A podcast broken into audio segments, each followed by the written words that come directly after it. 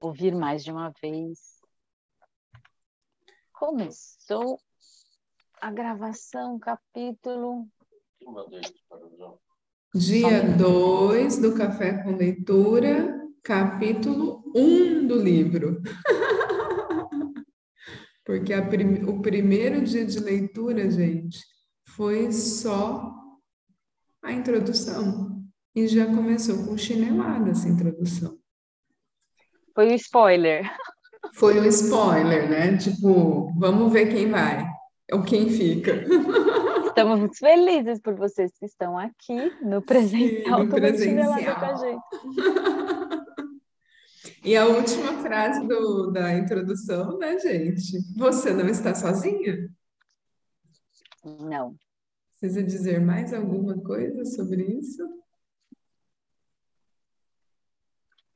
Bora lá, amiga. Bora lá, bora. Hum, compreender, hum. compreender a vergonha. Quando as pessoas me perguntam como acabei me tornando pesquisadora da vergonha, respondo que minha carreira foi construída em torno de uma frase.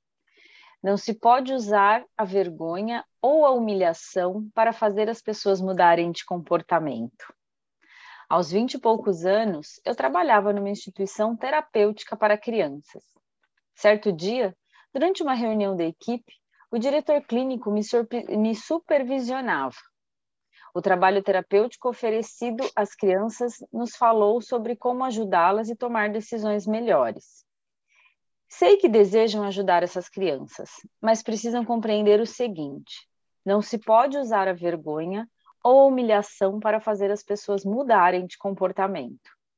Ele explicou ainda que, independentemente de nossas intenções, não podíamos desencadear mudanças positivas nas pessoas ao diminuí-las, ameaçá-las com rejeição, humilhá-las diante dos outros ou menosprezá-las. No momento em que aquelas palavras foram proferidas, fui. Vocês estão esse barulho? Camilinha. E aí, amiga? É. Camila tá com a áudio aberta, vou fechar. Isso, Pronto. isso. Ele explicou ainda que, independente de nossas intenções, é, não podíamos desencadear mudanças positivas nas pessoas ao diminuí-las, ameaçá-las com rejeição, humilhá-las diante dos outros ou menosprezá-las. No momento em que aquelas palavras foram proferidas, fui absolutamente tomada por essa ideia. Durante semanas pensei em pouca coisa além disso. No entanto, por mais que eu refletisse sobre o assunto ou repetisse a frase em voz alta, não conseguia assimilar de todo a questão. Havia momentos em que eu achava que era, na melhor das hipóteses, uma ilusão, um mero desejo, e então por breves segundos eu acreditava que era a coisa mais verdadeira que eu já tinha ouvido. Apesar da minha confusão, eu reconhecia que ali estava algo incrível, algo de incrível importância para a compreensão da vergonha. Acabei passando os dez anos seguintes pesquisando esse sentimento e seu impacto sobre nossas vidas. Por fim, deixei o emprego naquela instituição para fazer pós-graduação nos sete anos seguintes, fiz mestrado e doutorado em assistente social, em assistência social. Minha formação inteira foi conduzida por aquela afirmativa poderosa. Não se pode usar a vergonha ou humilhação para fazer as pessoas mudarem de comportamento. Eu queria entender como e por que recorremos à vergonha. Também queria compreender as consequências da tentativa de usar a vergonha para mudar as pessoas.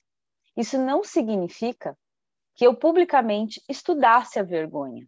Eu apenas ouvia, aprendia e testava cada informação nova à luz daquela afirmação. E aqui está o que eu aprendi. É possível usar a vergonha ou humilhação para transformar as pessoas e seus comportamentos? Sim e não. Sim, é possível tentar, de fato, se você realmente focar em determinada vulnerabilidade exposta possível detectar uma mudança imediata de comportamento. A mudança será duradoura? Não. Ela vai doer? Sim, a dor é insuportável. Causará danos? Sim, com potencial de marcar tanto a pessoa que usou a vergonha como instrumento de persuasão quanto àquela que foi envergonhada. Emprega-se a vergonha com muita frequência para tentar mudar as pessoas? Sim, a cada minuto do dia. Também aprendi que a maioria das pessoas, se não todas, constroem partes significativas de suas vidas em torno da vergonha. Indivíduos, famílias e comunidades empregam-na como ferramenta para promover mudanças nos outros e para se proteger. Com isso, criou-se uma sociedade que falha em reconhecer a dimensão do dano que a vergonha causa a nosso espírito e a alma de nossa família e a comunidade. Um dos motivos que nos impedem de ver as relações entre os nossos conflitos pessoais e questões culturais mais amplas remonta ao aspecto silencioso da epidemia silenciosa. Não falamos sobre a vergonha, experimentamos, sentimos e às vezes vivemos com ela a vida inteira, mas não conversamos sobre o assunto. Quando foi a última vez que você teve uma conversa significativa sobre o tema? Se você é como a maioria das pessoas, a resposta é nunca. Apesar da abertura relativamente recente de nossa sociedade para a discussão de emoções como medo e raiva, a vergonha permanece um tabu. Acho importante compreender que não são apenas os leigos que evitam o tema. Também acontece com os profissionais de saúde mental, pesquisadores, médicos e outros especialistas justamente a quem costumamos recorrer para identificar e deflagrar as primeiras discussões sobre epidemias sociais. Depois que concluí a primeira parte da minha pesquisa, passei sete meses viajando pelos Estados Unidos, apresentando meu trabalho para profissionais da área de saúde. Muitos deles, até mesmo aqueles que praticavam medicina ou psicoterapia, haviam muitas décadas, compareciam a uma oficina sobre a vergonha pela primeira vez. Nos formulários de avaliação, muitos escreveram que havia sido uma das oficinas mais árduas, sob o aspecto pessoal de que participaram, e vários outros observaram que foi o primeiro contato com a pesquisa sobre a vergonha. Vai lá, Nick. Ah, oh, deixa eu terminar esse aqui que é pequenininho, peraí. Diferentemente de muitos outros temas estudados por aqueles profissionais, não existe um nós e eles quando se trata de vergonha. Como profissionais, não nos damos ao luxo de pensar. Deixe-me aprender sobre esse tema que afeta meus pacientes para que eu possa ajudá-los. A vergonha é universal. Ninguém é poupado. Se não conversarmos sobre o assunto e examinarmos o impacto em nossas vidas, com certeza não teremos condição de ajudar os outros. Claro, existem pesquisadores e profissionais desenvolvendo um importante trabalho sobre mulheres e a vergonha. Junie Tangney e Rhonda Derg, pesquisadoras e clínicas do Stone Center do Wesley College. Nossa, um monte de nome em inglês, gente. Blá, blá, blá, blá. Várias pessoas dos Estados Unidos, de vários lugares. Apenas para mencionar alguns nomes. Porém, em minha experiência, constatei que o tema permanece tão silenciado entre os profissionais de saúde mental quanto na comunidade geral. É importante compreender esse silêncio profissional, porque existem estudos que identificam a vergonha como a emoção dominante experimentada por pacientes psiquiátricos, superando a raiva, o medo, o luto e a ansiedade. Assim, se as comunidades de saúde pública e mental não falam no tema nem fornecem lugares seguros para as pessoas receberem ajuda em questões que envolvem a vergonha, como podemos começar a falar no assunto? Como confrontamos um sentimento ou uma experiência que, por sua própria natureza, é algo que não queremos mencionar? Muito bom. Ui. Ui. Aqui não é o caso, né? Aqui a vergonha já está explicada. Acho que, acho que a gente já quebrou essa barreira, né? Ah, tem outras, né? As Tem outras. A gente percebe a profundidade da vergonha, né? São Sim, vários níveis. Vários a gente, níveis. A gente transpôs uma barreirinha, mas quando, e assim, o fato de falar do tema, eu acho que é isso que ela traz aqui, né? Sim. Já nesse primeiro capítulo, né? Bora lá. Deixa eu fechar meu áudio aqui. Definindo a vergonha. Essas perguntas mostram o poder absoluto da vergonha. Todos nós a sentimos. No entanto, ao descrevê-la, quando tentamos torná-la compreensível aos outros, temos dificuldade de encontrar as palavras. E mesmo quando as encontramos, é raro que as pessoas queiram ouvir. É doloroso experimentar a vergonha. Ouvir a experiência de alguém pode ser igualmente doloroso. Logo, considerei que o primeiro passo para a compreensão da vergonha seria criar um vocabulário compartilhado para comunicar nossas experiências. Assim, meu primeiro objetivo foi desenvolver uma definição de vergonha. Quando pedia a participantes da pesquisa que explicassem o sentimento da vergonha, eles me davam uma definição pessoal ou compartilhavam uma experiência como exemplo. Seguem algumas dessas definições. A vergonha é aquele sentimento na boca do estômago que é sombrio e dói muito. Não se pode falar sobre ela, nem explicar a sensação ruim que ela provoca, porque todo mundo ficaria sabendo do seu segredinho sujo. Vergonha é ser rejeitado. Você se esforça para mostrar ao mundo o que ele quer ver. A vergonha acontece quando lhe arrancam a máscara e suas partes reprováveis são expostas. A sensação de ser visto é insuportável. Vergonha é a sensação de ser um forasteiro, de não fazer parte. Vergonha é se odiar e compreender por que os outros o odeiam também. Acho que é uma questão de autodesprezo. A vergonha é como uma prisão mas uma prisão onde você merece estar porque há algo de errado com você. Vergonha é ser exposto. As partes inadequadas que você deseja ocultar são reveladas. Você tem vontade de se esconder ou de morrer. Como se pode compreender por meio desses exemplos, é praticamente impossível explicar a vergonha sem evocar os sentimentos poderosos e avassaladores a que ela está associada. Quando perguntei como era a sensação de vergonha, as mulheres empregaram termos como devastadora, nociva, desgastante, excruciante, pequena, incrivelmente solitária, rejeição e a pior de todas as sensações. Costumo me referir a ela como uma emoção de alto impacto. Quando a vivenciamos, ou mesmo quando ouvimos o relato da experiência de vergonha de alguém, costumamos ter uma reação física e visceral. É avassalador do ponto de vista emocional, mas também a sentimos no corpo. Depois de ouvir definições tão diversas e ao mesmo tempo tão fisicamente correlatas, percebi que seria benéfico ter uma definição simples, que capturasse a emoção e o significado que eu vi nas entrevistas. Por isso, compilei minhas anotações, analisei-as e desenvolvi a seguinte definição conceitual: A vergonha é o sentimento ou a experiência intensamente dolorosa de acreditar que somos inadequados e por isso indignos de aceitação ou acolhimento.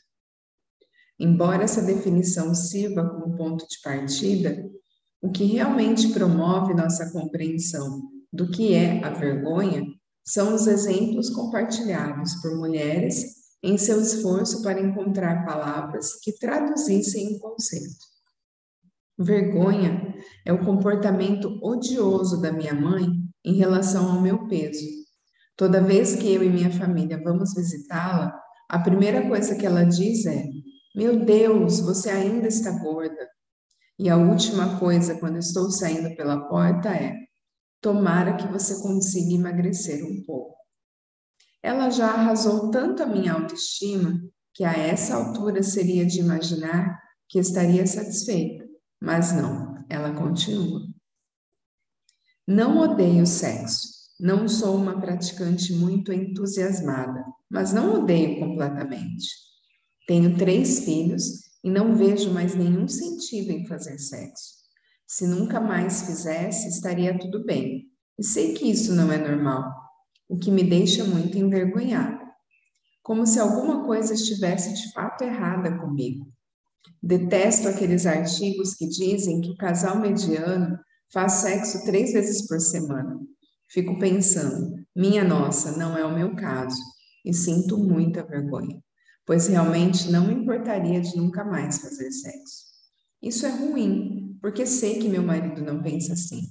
Ele poderia muito bem ser uma daquelas pessoas que faz três ou quatro vezes por semana. Quando eu estava no ensino médio, minha mãe se suicidou. Enforcou-se em seu, em seu quarto na nossa casa. Um policial do bairro a encontrou. Daquele dia em diante, passei a ser a filha da mulher que se enforcou. Foi a pior coisa que podia ter acontecido na minha vida.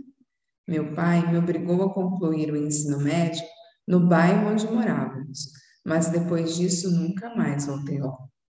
Papai morreu alguns anos depois e, de certo modo, me senti aliviada, pois não precisei mais botar os pés naquele bairro. É engraçado, pois acho que se mamãe tivesse morrido de câncer ou de outra coisa, as pessoas teriam sido mais compreensivas, não teriam sido tão cruéis.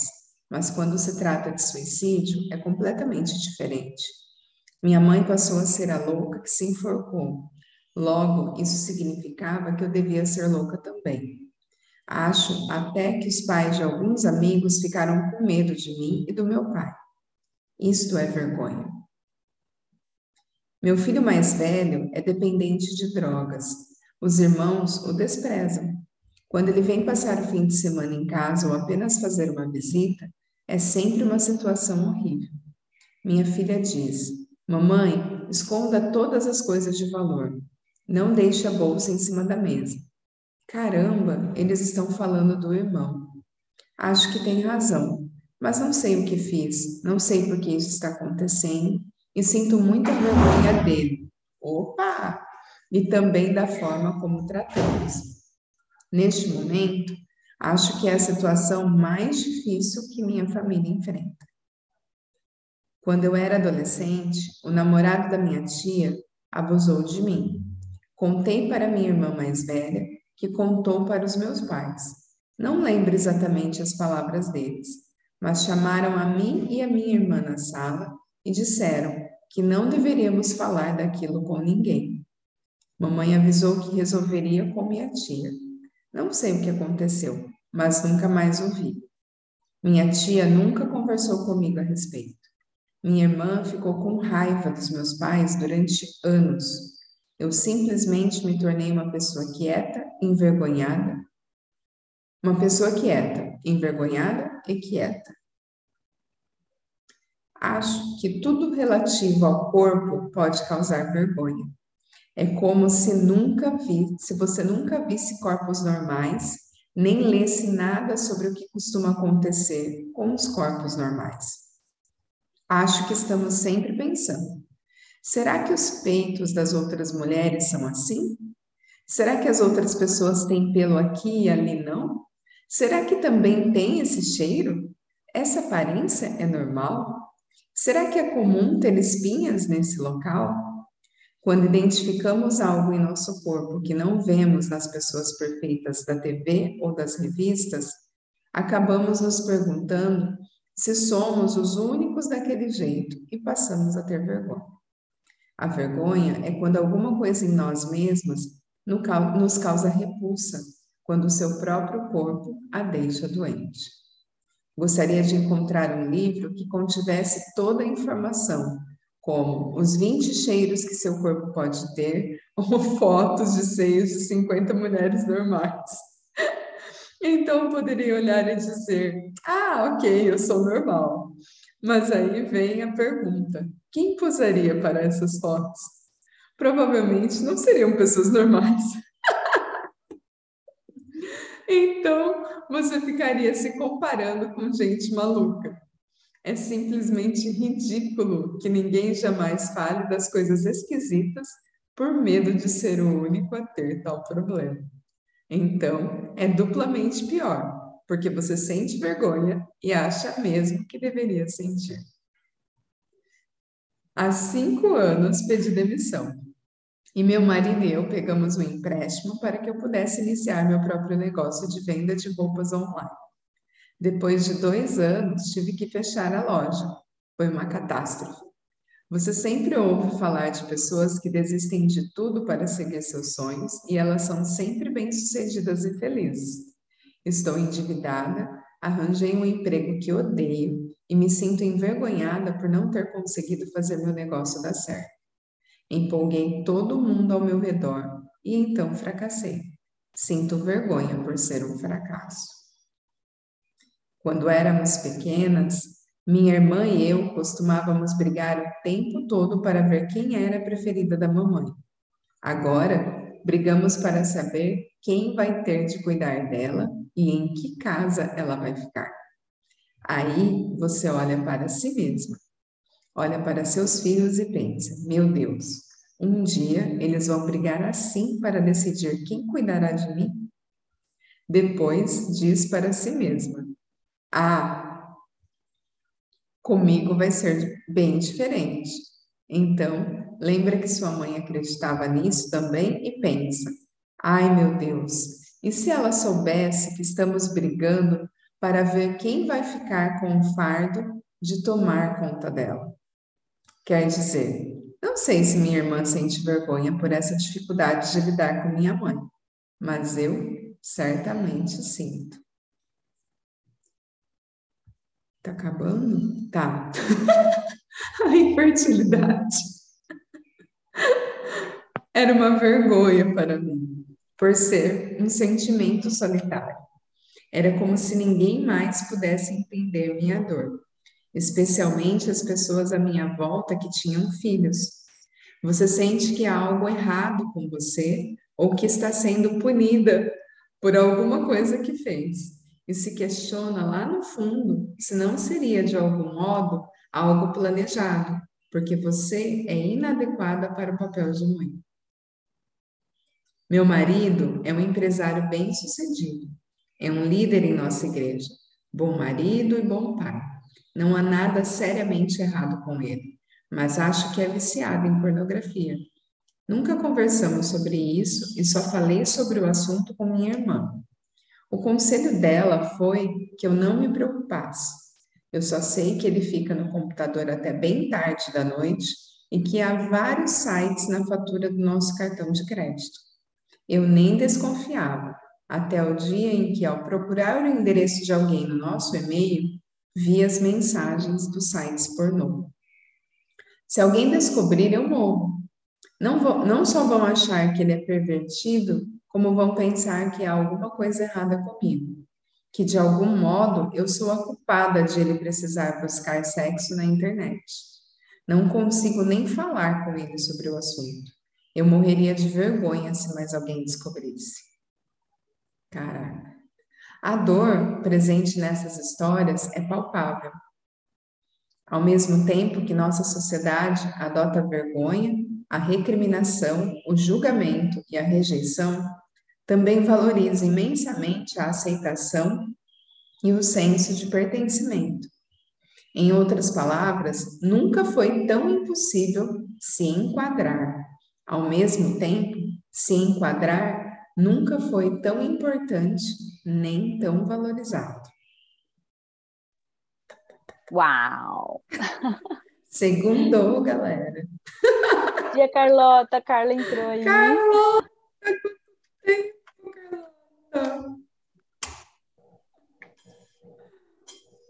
Um beijo, meninas.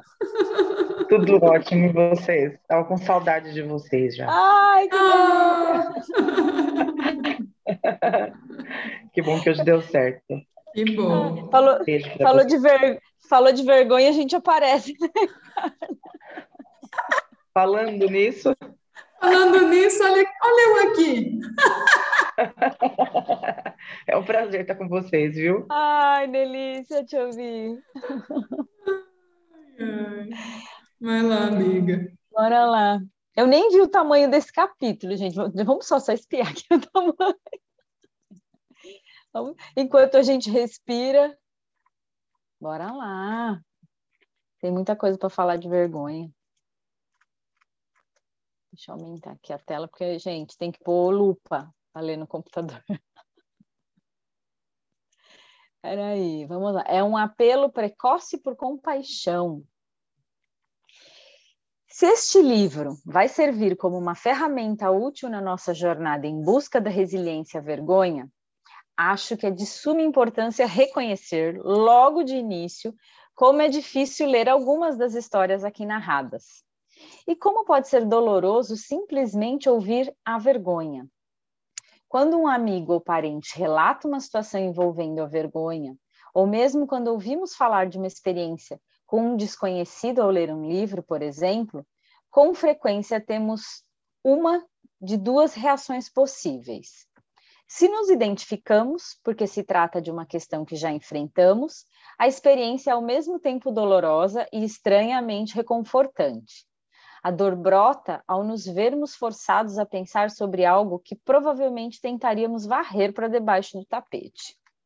O conforto vem do reconhecimento de que não estamos sozinhos em nossos conflitos, não somos os únicos. Uma das razões que tornam a vergonha tão poderosa é uma capacidade de fazer com que nos sintamos sós, como se fôssemos os únicos a passar por aquilo ou diferentes de todo mundo. Ouvir histórias que espelham nossa experiência ajuda a entender que não estamos sós. Naturalmente, se a história nos, atinge na mosca, podemos realmente nos sentir dominados pela vergonha em vez de apenas ouvir e reagir à experiência de outra pessoa, mergulhamos em nosso próprio sentimento de vergonha. Quando escutamos histórias de vergonhas que nunca vivenciamos, nossa primeira reação, com frequência, é o distanciamento. Minha mãe nunca diria uma coisa dessas, ou não entendo mulheres que não gostam de sexo, ou ela é tão ingênua, o marido dela é maluco. O distanciamento se transforma muito depressa em recriminação, julgamento e rejeição. Isso alimenta a epidemia de vergonha. Deixe-me dar um exemplo do meu próprio esforço para praticar a compaixão. Quando entrevistei Alison, a jovem cuja mãe cometera suicídio, fiquei chocada com a reação dos amigos, vizinhos e até dos professores dela. Depois da morte da mãe, durante meses, Alison não pôde ir a lugar nenhum sem ouvir cochichos, experimentar o isolamento, porque as pessoas se afastaram dela intencionalmente, ou ser confrontada por perguntas inapropriadas sobre os detalhes do suicídio. A princípio, Alison sentiu que essa rejeição era injusto. Ela sabia que não era sua culpa e que a doença mental da mãe não se refletia nela. Mas como os cochichos continuaram, ela começou a acreditar que o suicídio da mãe significava, de algum modo, que ela também era defeituosa. Palavra dela, entre parênteses. Foi nesse momento que a vergonha começou e a deixou entregue ao ostracismo e à solidão. Fiquei pensando nessa entrevista durante umas duas semanas. Sentia grande compaixão e empatia por Alison. Porém, fui tomada também por sentimentos de raiva, julgamento e recriminação. Senti uma raiva justificada em relação àquelas pessoas desprovidas de qualquer sensibilidade, que a trataram de forma tão injusta. Passei dias pensando na minha reação àquela história, até que, por fim, me vi diante de algumas duras verdades. Em primeiro lugar, se estamos abertos a compreender a vergonha, devemos compreender, procurar compreender não apenas as experiências de Alison, mas as reações daqueles à sua volta. Não podemos simplesmente transferir a vergonha de Alison para os vizinhos insensíveis. Colocar os vizinhos e amigos em uma posição vergonhosa seria igualmente destrutivo. Em segundo lugar, temos que ir mais fundo e ser sinceros sobre como reagimos caso fôssemos um vizinho ou amigo de Alison. Se ao voltar do trabalho visse uma ambulância e carros de polícia cercando minha, a casa de um vizinho, imediatamente telefonaria para alguém da redondeza para saber o que havia acontecido. Talvez eu não me dirigisse ao local e ficasse ali bisbilhotando, porque prefiro acreditar que estou acima disso. Ou pelo menos gostaria que meus vizinhos acreditassem nisso. Mas ligaria para alguém que tivesse ido até o local, o que é ainda pior. A menos que eu estivesse ciente da minha atitude e evitasse as fofocas, provavelmente seria igualmente culpada de falar no assunto. Especular os motivos, investigar os detalhes e chegar a conclusões equivocadas. Posso até imaginar conversas em que diríamos coisas como: sabia que havia algo de errado naquela casa, ou sabe, um dia eu a vi. Talvez eu chegasse mesmo a tirar conclusões a respeito de estabilidade mental do pai de Alison ou da própria Alison, depois de um acontecimento traumático. Talvez eu não me sentisse à vontade para permitir que minha filha brincasse na casa da família dela. Em outras palavras, eu poderia me tornar exatamente aquilo que odiei e, a princípio, recusei entender. Por quê? Porque sou uma pessoa terrível, como os professores, os vizinhos e os amigos de Alison? Não, porque sou humana. E situações assim podem despertar nossos medos, ansiedade, pesar e às vezes até nossa própria vergonha. E para aliviar sentimentos tão avassaladores, procuramos uma ligação com os outros, às vezes de formas incrivelmente cruéis e destrutivas, como por meio de fofocas e excluindo pessoas. Se quisermos realmente chegar ao cerne da questão, precisamos compreender mais do que a sensação da vergonha. Precisamos compreender quando e por que costumamos adotar comportamentos que envergonham os outros. De que forma podemos desenvolver a resiliência à vergonha e de que maneira devemos conscientemente nos esforçar para não fazer com que os outros passem por uma situação de vergonha. Nem todas as histórias apresentadas aqui espelharão nossas experiências, mas suspeito que muitas parecerão perturbadoramente familiares. Nosso nível de resiliência à vergonha não depende somente de nossa capacidade de reconhecer tais comportamentos e emoções em nós mesmos, mas também da capacidade de estabelecer conexões com os outros. Essas conexões exigem que compreendamos o que temos em comum quando o assunto é vergonha. Bingo! Eita, o hub é sobre isso, né? Ah, total, total, total. Essas conexões que na leitura eu estava vendo, eu tava, a gente vai lendo e vai passando um filminho, né? E nada mais congruente com a nossa escolha de estar tá conectada, porque a gente percebeu que faltava assim esse lugar que a gente pudesse falar que a gente era maluca ou incompreendida ou que ninguém entendia o que a gente estava Na verdade, parar de se fazer de maluca, né? Achando que, que o que passava ou a, os desafios que passava é, era só nosso, né? Você se faz de maluca quando você acha que você está sozinha, né? A Cami pediu para eu ler a última, essa aqui, ó. Essas conexões exigem que compreendamos o que temos em comum quando o assunto é vergonha? É isso. É isso.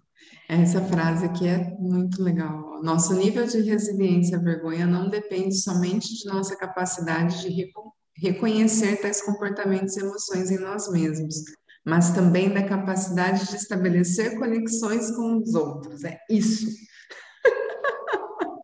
Só que essas conexões é aquilo, ela é, é para ir para esse espaço que a gente não está sozinho, né? A gente Exato. não está sozinho.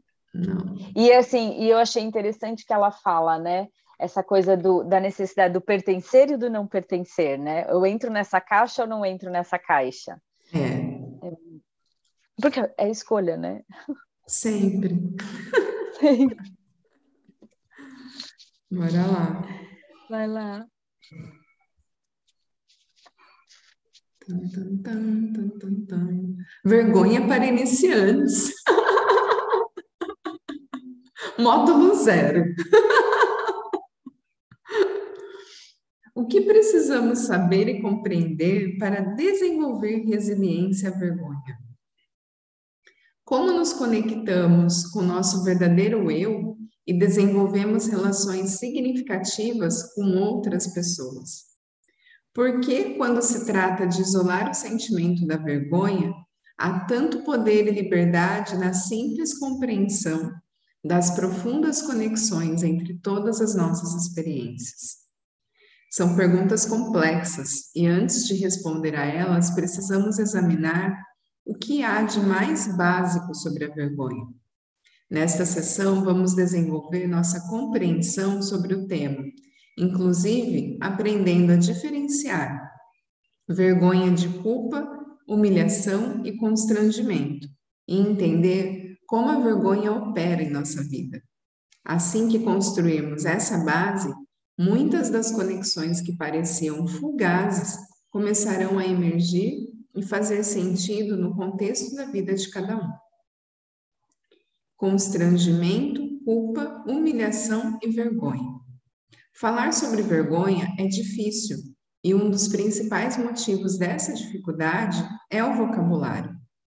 Com frequência, empregamos termos como constrangimento, culpa, humilhação e vergonha como se fossem intercambiáveis. Sem pensar muito, cochichamos. Aquilo foi tão humilhante ao nos referirmos ao dia que saímos do banheiro com papel higiênico preso no sapato. gritamos: Que vergonha! Para uma criança que teve a infeliz ideia, condizente com a idade, de colorir a mesa em vez de usar o caderno. Pode parecer exagero enfatizar a importância de se utilizar o termo adequado para descrever uma experiência ou emoção. No entanto, trata-se bem mais do que semântica. Trata-se de bem mais do que semântica. Falar a língua da vergonha ou ser capaz de identificar e rotular tais emoções é justamente um dos quatro elementos da resiliência à vergonha. Na comunidade que pesquisa esse tema, há debates interessantes sobre as relações entre constrangimento, culpa, humilhação e vergonha. Embora haja um pequeno grupo de pesquisadores que acredita que esses quatro sentimentos são relacionados e que representam diversos graus da mesma emoção central, a maioria acredita que se trata de quatro experiências distintas e separadas, como a maior parte dos estudos sobre vergonha, a minha pesquisa defende enfaticamente que constrangimento, culpa, humilhação e vergonha são quatro reações emocionais distintas. O constrangimento é o menos intenso dessas emoções. As entrevistadas descreveram situações constrangedoras como sendo muito menos sérias do que a culpa e a vergonha. O constrangimento é, por definição, algo fugaz, com frequência até engraçado e bem comum. Por exemplo, tropeçar, pronunciar errado uma palavra, etc. Não importa quão embaraçosa é a situação. Sabemos, ou pelo menos já ouvimos falar, que acontece com outras pessoas e que vai passar. Não quero sair do banheiro com papel higiênico grudado no sapato. Mas se acontecer, tenho consciência de que não fui a primeira nem a única a fazer isso. A culpa é provavelmente o termo que costuma ser usado no lugar de vergonha com mais frequência. E, infelizmente, os efeitos desse equívoco transcendem a semântica e a confusão de termos. Muitas vezes, quando tentamos envergonhar os outros ou a nós mesmos, no intuito de mudar o comportamento, Fazemos isso sem compreender as diferenças entre vergonha e culpa. E isso é importante porque, com frequência, a culpa pode ser usada como motivação positiva para a mudança, enquanto a vergonha, em geral, leva a um comportamento pior ou a paralisia.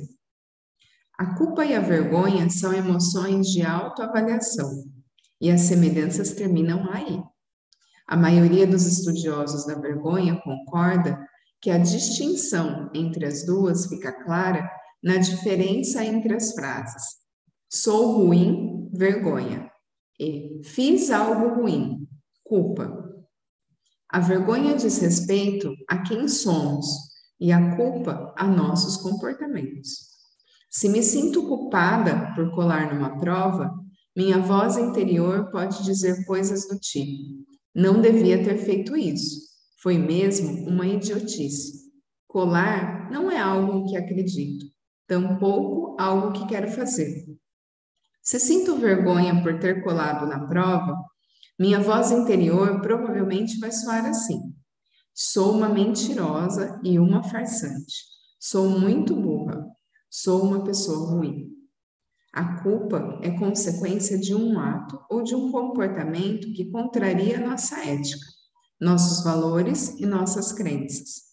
Avaliamos o comportamento, entre parênteses, escolar numa prova, e sentimos culpa quando ele é inconsistente com o que queremos ser. A vergonha ocorre quando nos concentramos em quem somos, não naquilo que fizemos. O perigo de dizer a nós mesmos que somos más, farsantes e que não temos valor é que acabamos acreditando nisso. E a pessoa que acredita que não tem valor tem mais chances de continuar a enganar e a corresponder a esse rótulo do que aquela que sente culpa. Como tantos estudiosos, cheguei à conclusão de que é bem mais provável que a vergonha gere comportamentos destrutivos do que funcione como solução. É da natureza humana desejar segurança e valorização. Na vergonha, nos sentimos isolados e desesperados por acolhimento e reconhecimento. É quando sentimos vergonha ou medo da vergonha que temos mais chance de adotar comportamentos autodestrutivos, de atacar ou humilhar os outros ou de nos omitir ao ver que alguém precisa da nossa ajuda. Por outro lado, quando pedimos desculpas por algo que fizemos, quando acertamos as contas com os outros ou modificamos um comportamento que não nos fazia sentir bem, a culpa é quase sempre o um motivador. Reconhecer que cometemos um erro é bem diferente de acreditar que somos um erro. É claro que é possível fazer uso da vergonha para obrigar alguém a dizer sinto muito, mas raramente serão palavras sinceras. Costumam me perguntar se a mesma experiência pode provocar vergonha em alguém e culpa ou constrangimento em outra pessoa. A resposta é sim. É por isso que precisamos tomar cuidado para não fazer suposições sobre o que provoca a vergonha. Para ilustrar, usarei um exemplo bem trivial. Lembrar datas de aniversário. Houve momentos na minha vida em que esquecer o aniversário de alguém próximo, especialmente de parentes ou de amigos íntimos, de fato me deixava constrangida. Não posso acreditar que esqueci disso. Mas eu me recuperava depressa com um simples telefonema. Estou tão constrangida por ter esquecido seu aniversário. Espero que tenha sido um dia ótimo. Houve outras épocas em que me sentia muito culpada por esquecer o aniversário de alguém, porque não era apenas um lapso ou um deslize. Aquilo refletia uma falta de prioridades. Prioridades que não me agradavam e que eu gostaria de mudar. Continua aí, amiga, que eu acho que o negócio vai longe. No entanto, quando voltei a trabalhar após o nascimento da minha filha Ellen, pequenas coisas como esquecer de enviar um cartão de aniversário ou de telefonar para confirmar a presença em uma festa provocavam em mim sentimentos muito fortes de vergonha. Às vezes, eu me pegava elaborando mentiras enormes para explicar por que eu deixara de telefonar ou de mandar um presente. Naquela época da minha vida, a sensação que eu tinha era de fazer tudo pela metade. Eu me sentia uma professora medíocre, uma mãe e esposa medíocre, uma amiga medíocre, uma irmã e filha medíocre. Assim, ao esquecer um aniversário, eu não pensava, puxa vida, não dá para acreditar que fui esquecer logo disso. Eu dizia algo como, meu Deus, como sou estúpida, não consigo fazer nada direito. Agora Ellen está com sete anos e voltei recentemente a trabalhar depois de passar vários meses em casa com o, segundo com o meu segundo bebê, Charlie. Ainda me esforço para me lembrar de aniversários e combater a sensação de estar sobrecarregada ou de ser medíocre às vezes, mas consegui voltar ao sentimento de culpa. Decidi que lembrar dos aniversários é importante para mim, porém também reconheci que equilibrar o trabalho e a criação dos filhos exige muita flexibilidade e planejamento. Agora, Além dos cartões convencionais, costumo ter a mão costumo ter à mão outros com mensagens de aniversários atrasadas. Portanto, como acabamos de ver, é possível experimentar constrangimento, culpa ou vergonha em relação às mesmas situações. Tudo depende do momento em que vivemos. Humilhação é outra palavra que costuma ser confundida com vergonha. Donald Klein captura as diferenças entre dois conceitos ao escrever. As pessoas acreditam que merecem a vergonha, não acreditam que merece a humilhação. Se voltarmos às definições iniciais das, das participantes da pesquisa, veremos que um dos temas recorrentes é o conceito de merecimento. Uma mulher disse: vergonha é se odiar e compreender porque os outros a odeiam também. Outra chegou realmente a usar o verbo merecer e disse: a vergonha é como uma prisão, mas uma prisão onde você merece estar porque há algo de errado com você. Deixe-me dar um exemplo da diferença entre vergonha e humilhação, retirado da minha pesquisa recente sobre a forma como a vergonha é empregada na educação dos filhos e na escola. Se um professor anuncia nota ruim de um aluno diante da turma e o chama de burro, a criança provavelmente experimenta vergonha e humilhação. Se ela acredita que a atitude do professor e o adjetivo burro são injustos, que ela não os merece, é provável que sinta humilhação não vergonha.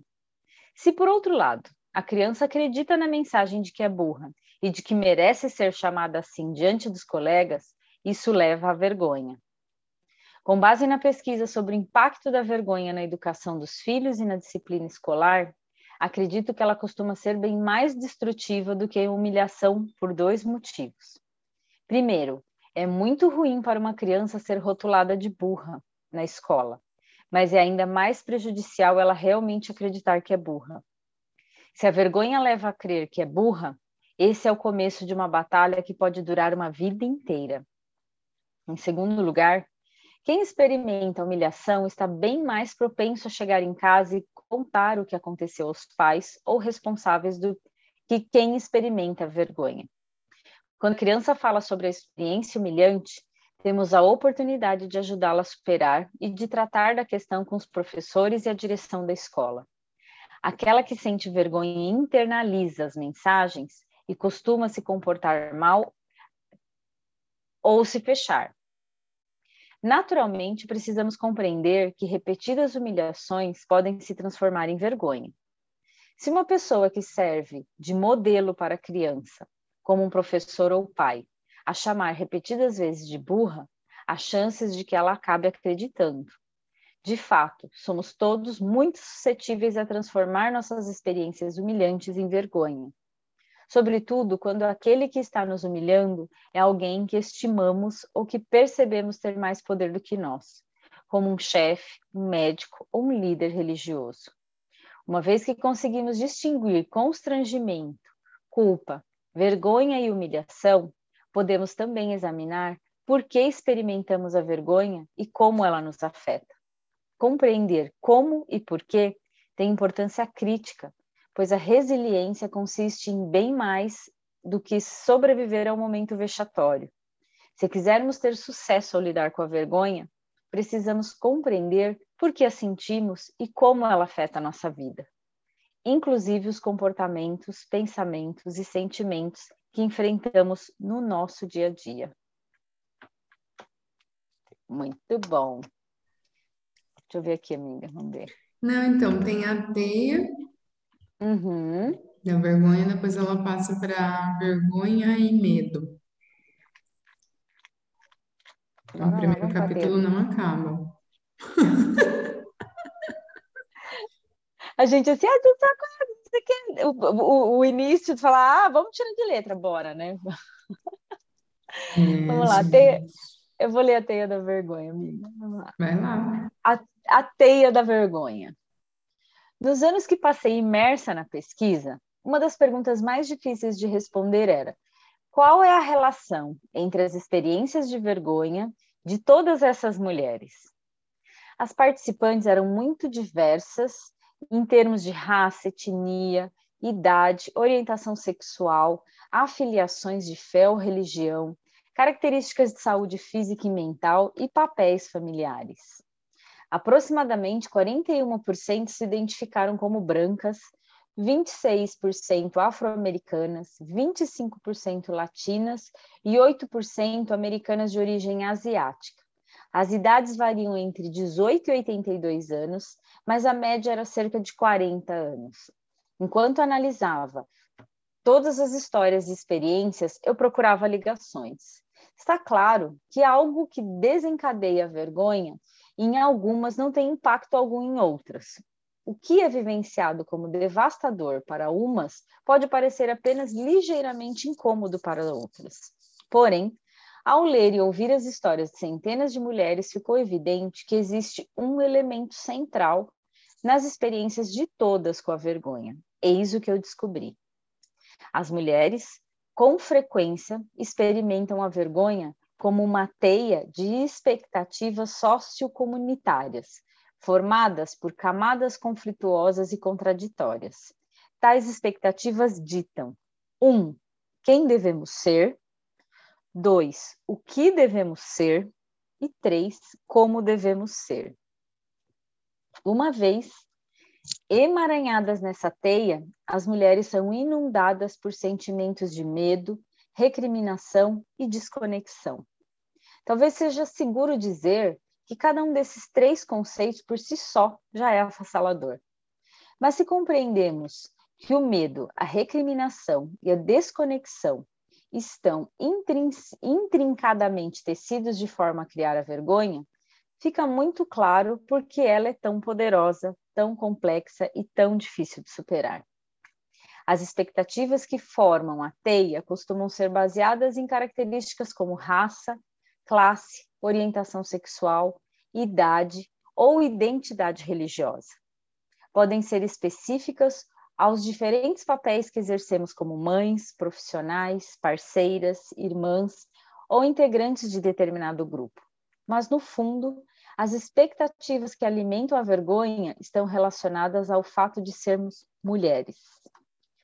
A vergonha é organizada por gênero, as expectativas que alimentam a vergonha em nós estão fundamentadas na percepção de nossa cultura sobre o que é aceitável para as mulheres.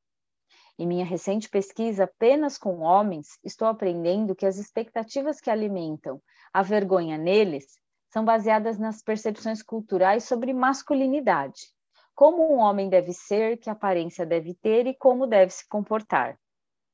Embora tais expectativas com base em gênero com frequência tenham origem na sociedade, no sentido mais amplo, elas podem se infiltrar em diversas comunidades de diferentes formas. É por isso que eu as chamo de expectativas sociocomunitárias. Por exemplo, existem expectativas sociais mais amplas para as mulheres em relação à aparência.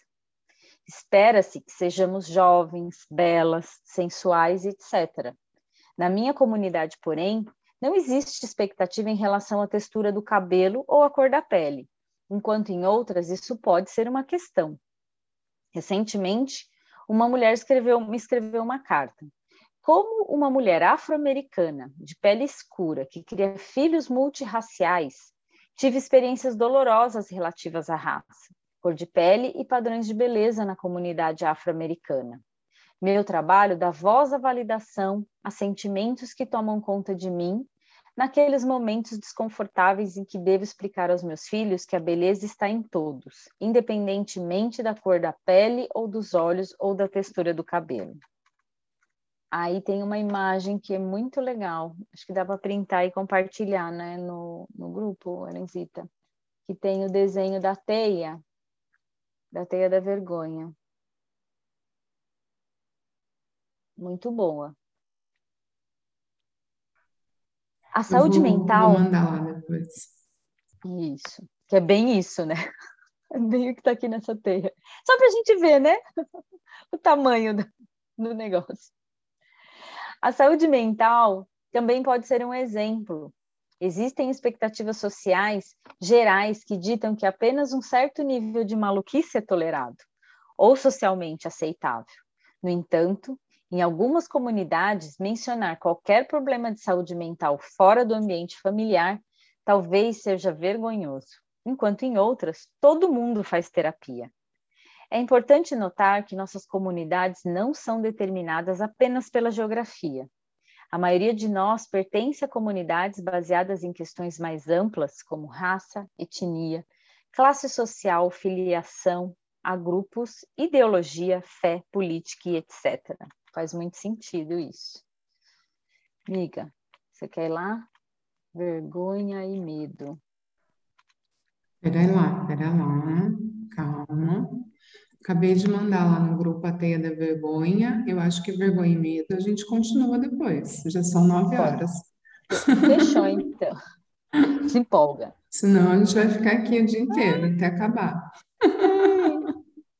É, porque depois vai vir vergonha e não sei o quê, vergonha, vergonha. É, vergonha. ela vai fazer a relação de vergonha com vários outros sentimentos. Com vários outros sentimentos. É. Muito então bom. a gente continua na semana que vem. Eu acho que vale dar uma olhada nessa teia da vergonha que a gente encaminhou. Eu mandei no WhatsApp, depois vou mandar no Telegram. É, E perceber, né, gente, que o buraco é mais embaixo. Às vezes a gente acha que é algo tão superficial e, na verdade, só que não. E que doideira, né? Porque, assim, baseado nas ferramentas que a gente usa no dia a dia, a gente sabe que hoje, para a gente, é fácil falar que o ser o diferente, o ser você mesmo, tem aqui o que você deveria ser, como você deveria ser, é, está sempre relacionado a uma expectativa que a gente cria, né, nossa volta. Sim. E aí olhar para tudo isso e ser você mesmo é extremamente contraditório, mas essa é a ideia, né? Porque aqui ela traz muito essa questão do pertencimento. Uhum. E a gente aqui, né, no hub, esse pertencimento vai além, porque é nesse espaço já de não julgamento. Esse eu acho que é o treino, né? Zero julgamento. É um treino. E acho é que as expectativas diário. que se criam é, são nossas e são do outro. E o treino, eu acho que é como que você coloca o limite para que você não seja a expectativa do outro. Exatamente. Né? Às vezes a expectativa não é nem nossa, mas você quer tanto pertencer, quer tanto fazer parte de algo, que você acaba se deixando levar e sendo guiada pela expectativa do outro. Então, Exato. eu acho que olhar para isso, é olhar para isso e perceber é aquela velha pergunta, né? O que é verdadeiro para mim? Esse é, é o, o quanto é o quanto é leve ser você mesmo, né? Sem ponto de vista, expectativa da realidade ou do outro. Acho que esse é o exercício, porque às vezes o ser você ainda não é tão leve por uma questão. Não, e às vezes não é nem claro, né? Exato, Quem a gente exato. é. Porque a gente a, se acostumou, né? A ser o resultado da expectativa do outro, que a gente para e fala, mas quem sou eu? Então, acho que às vezes tem que começar do, do começo, né? Exato. O que, que eu é gosto, o que, que me deixa leve, o que, que me traz alegria. Eu acho que o, come, o começo de tudo é isso, né? É você parar Exato. primeiro para olhar para você. É, é se escolher um tempinho para você, cinco minutinhos por dia, é o primeiro passo. Daí Exato. o que você vai descobrir sobre você depois disso. Não, e aí é interessante, porque até o se escolher cinco minutinhos já pode gerar esse espaço. Né? Como assim? Vou tirar cinco minutinhos só para mim, né? Sim, até se sente culpada por, por, por, pensar que precisa desse tempo, né? Como eu vou Exatamente. deixar de fazer algo que eu sempre fiz a minha vida toda e ao invés disso eu vou, vou, vou fazer algo por mim? Ui! É, é Esse é o treino, gente. Esse é o treino. A Cami está colocando aqui exatamente. Primeiro descobrir sobre. Eh, Para mim, apagou aqui. Vê aí, amiga. Primeiro descobrir sobre você. Sinto muito isso. E quanto antes, melhor. Quanto mais frequente, também acho que melhor, porque também pode mudar. Muda todo dia, Camis. Sim. Diariamente. É que isso também é uma outra crença, né? A gente achar que a gente tem que ser igual para o hum. resto da vida, né? Na verdade, a gente não é igual a cinco segundos, gente, atrás. É. É perceber que a mudança também faz parte do jogo, do processo, né? E não se fazer de errada de, de porque funciona na linearidade para um, para a gente não. E tá tudo não, certo. eu acho que a mudança é o que traz o movimento, né? O movimento gera mudança, mudança gera movimento, e assim a gente caminha. Caso contrário, é. a gente está em algum lugar ali resistindo é ação, ou sustentando né? alguma coisa que já não está funcionando. É ação, né? É ir para ação, porque também só fica. É, é, é o que a gente fala, né? O deliberar, inspirar e agir. Porque senão você vai ficar só no, no processo também e, e olhar para isso, né? Olhar o tempo todo, fazer perguntas e, e, e, ver o que vai, né? Trazer essa, essa presença. E presença, né? Ter tudo isso na, na presença, para perceber que estamos junto, que é, que é o que a Ellen colocou, né? Amanhã é outra, outra coisa que vai estar tá acontecendo. Então, se cada dia você conseguir tirar, ela deu um exemplo pequeno, né? Cinco minutos do teu dia que você tire para você fazer esse exercício, pode ser que já mude tudo, né? Se você deixar para fazer esse primeiro exercício, pegar esses primeiros cinco minutos do teu dia, o primeiro, pode ser que você já deixe de fazer um monte de coisa que estaria na tua programação só porque você parou para pensar Sim. e não entrou no, no, no, no, piloto automático, né? Exatamente, é, eu, acho que essa escolha dos cinco minutinhos, que é o que a gente começa, é o primeiro movimento, na verdade, que você manifesta essa, essa sua, esse seu desejo de se conhecer, sabe? Esse tempo para você é a primeira manifestação de que você realmente deseja se conectar com você mesmo. Exato. E a partir desse espaço, aí muitas outras coisas vão vindo e você vai querer cada vez mais disso, porque você vai perceber o quanto, o quão desconhecida você é de você mesma. né? O quanto que a gente não se conhece muitas vezes. E aí eu começo de olha... tudo. E aí, quando a gente olha aqui para a teia da vergonha, é muito engraçado, porque sim, tudo isso, é, é tudo isso e se bobear mais alguma coisa. Sim! São muitas camadas, né? Muitas camadas. É isso. Alguém quer comentar alguma coisa, meninas? Abrindo para pergunta. Esse é o momento, agora é a hora. que às vezes a dúvida de vocês pode ser a dúvida de alguém que vai estar escutando depois também. Exato. Alguma observação que tenham percebido na leitura? Eu acho que hoje foi intenso o negócio, né? É porque já começou trazendo um monte de situações, né, de afirmações, e que em Sim. algum lugar a gente a se gente conectou, se enquadra, assim, né? de alguma forma a gente se enquadra, e aí cai naquilo que ela falou, né, da, da vergonha ou do medo, né, da, de, de, de também reconhecer que muitas vezes a gente esteve naquele lugar de, de é, é muito do, do auto exercício que ela fez, né? O que eu gosto das leituras dela é que ela traz para a presença que ela, peraí, eu também faço isso, né? E não fazer isso de errado, é só ressignificar. Sim, é sobre isso. E amanhã, se a gente fizer, não tá tudo bem, né? Porque é, é o exercício diário, né? Que somos mães, esposas, é, ali tem uma historinha para cada. Acho que eu me conectei com várias. Não, várias, gente, várias. Eu acho que em algum momento da nossa vida, acho que todo mundo já passou por algo parecido, né? Em vários momentos, talvez.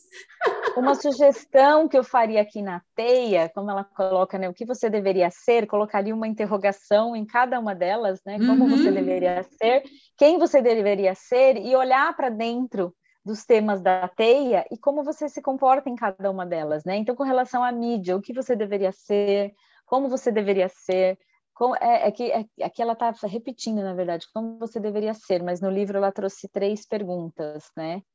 E aí, para é cada é uma delas. Como deveria ser, quem ser, você deveria ser, o que você deveria ser. Isso. São as três perguntas. Como, isso, como, quem e o que fazer para cada área aqui. Tem até o eu lá, né? É muito acessar quem você é para ser você, entende? Muito uhum. isso. É esse exercício. Exato. O que é leve para mim, como eu gostaria de criar no marketing, qual é o tipo de livro que eu gosto, quem eu sou quando eu quando estou assistindo televisão, o que, que ressoa em mim, e assim, não tem, e não tem definição, nem isso não tem definição, porque é aquela história, a gente vai mudando também, né? E se abrindo para receber de outras coisas diferentes ao longo do processo. Então, é, é um exercício diário de se perceber. Exato. Ó, eu ganhei um livro de uma pessoa que tem tudo a ver com esse momento, ó. Ele chama Juntos Somos Melhores. São pequenas frases, né? É, pequenas é, frases que trazem muito esse conceito de que você, que a gente não está sozinho, né? Eu abri ele aqui e saiu uma página que fala assim: é impossível conseguir sozinho, portanto, não finja que você consegue.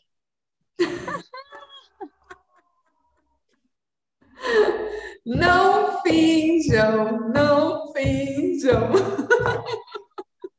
Esse é exercício, isso. gente. Juntos somos mais fortes. Eu, eu, se o livro fosse meu, eu colocaria assim, ó, juntos vamos além. Esse é seu, amiga, você pode Esse é o meu, é. Pode... Deixa Esse pra é lá, né? Não vou dar spoiler. Esse é o seu. Então pode rabiscar ele. O bom é isso, que ele abre esse espaço, né, de rabisco. É sobre isso, galera. Segunda-feira que vai... vem tem mais. Alguém quer falar Alguém... alguma coisa? Última chamada para abertura de microfone. Só agradecer e mandar um beijo para vocês. Tá ah, Carlota, linda. Mais uma vez. Lindas. Muito obrigada, Beijos. tá bom? Beijo, Carlota. Beijo. Meninas, uma semana linda para todas nós. Muitas, muitas, possibilidades, muitas criações, muita diversão. A gente se vê na segunda que vem e por aí, ao longo do caminho. Fiquem ligada na programação. Fiquem ligados na programação. Gratidão, é isso, meninas. Gente, um beijinhos. beijo. Até a próxima.